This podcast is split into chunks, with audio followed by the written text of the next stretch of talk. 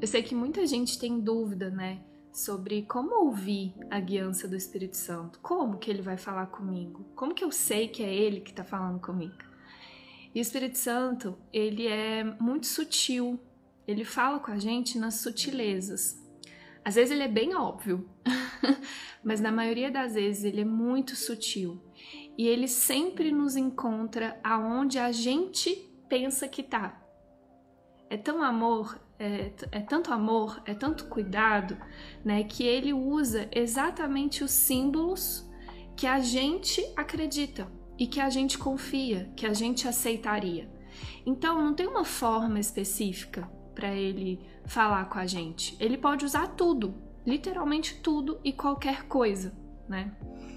Tem aqui essa pergunta linda da Marta, olha. Paulinha, o Espírito Santo pode usar um símbolo para falar com a gente? Para mim, ele usa o desenho do coração. Veja em todos os lugares, até em poça d'água no chão, um coração. Muito perfeito.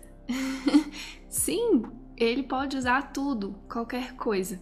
Por isso que não é o mais importante não, não são os símbolos em si, é a nossa postura interna, é a gente estar muito presente para conseguir fazer a leitura desses símbolos, porque ele já está usando tudo, mas a maioria das vezes a gente está tão distraído, a gente está tão focado né, nos símbolos do ego que a gente não vê essas sutilezas, a gente não vê a graça dele sendo manifestada ali, porque ele está o tempo todo usando tudo, tudo, tudo, tudo. Se você parar, desacelerar um pouquinho, dar um passinho para trás, ele vai te mostrar que é assim.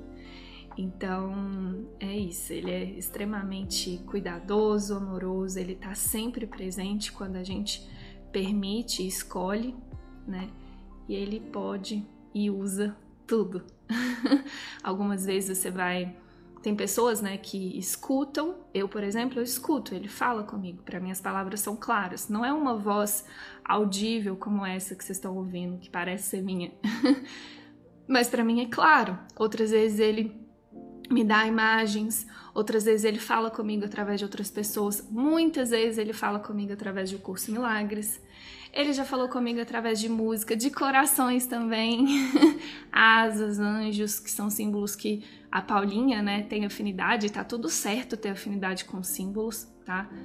É, enfim, ele pode usar realmente qualquer coisa. É, lembrem disso, ele nos encontra aonde a gente pensa que tá. e a guiança dele é sempre para nos devolver para a paz, para a alegria. Ele é o espírito da paz, ele é o espírito da leveza, ele é o espírito da alegria. Então esses símbolos são para isso, para nos conduzir, né, para nos lembrar desse estado de paz, independentemente da situação, do cenário, do contexto que você esteja, né, para isso que servem esses símbolos. Então usem e abusem desses símbolos, sabe? Se aquietem e presta atenção. presta atenção neles, porque eu te garanto que você vai ver. E não tenha medo de pedir. Peça, peça. Fala, Espírito Santo, fala comigo. Acho que tem uma, uma das orações que eu mais uso, acho que eu já falei isso para vocês, é: deixa óbvio isso. Deixa óbvio para mim a sua vontade. Nessa situação, com essa pessoa, com isso por favor, deixa óbvio para mim a sua vontade. E ele vai também usar esses símbolos para te responder. Pode confiar porque ele te responde. Responde mesmo, gente. Assim, não sei dizer quantas respostas diretas e óbvias eu já tive simplesmente com essa oração de deixa óbvio, deixa óbvio, brilha para mim a sua vontade, porque eu não tô conseguindo ver. Minha mente está muito equivocada para fazer a leitura de qualquer símbolo. Então, você me mostra. e eu quero saber quais são os símbolos, como que você sente que ele fala com você. Conta aqui, me conta.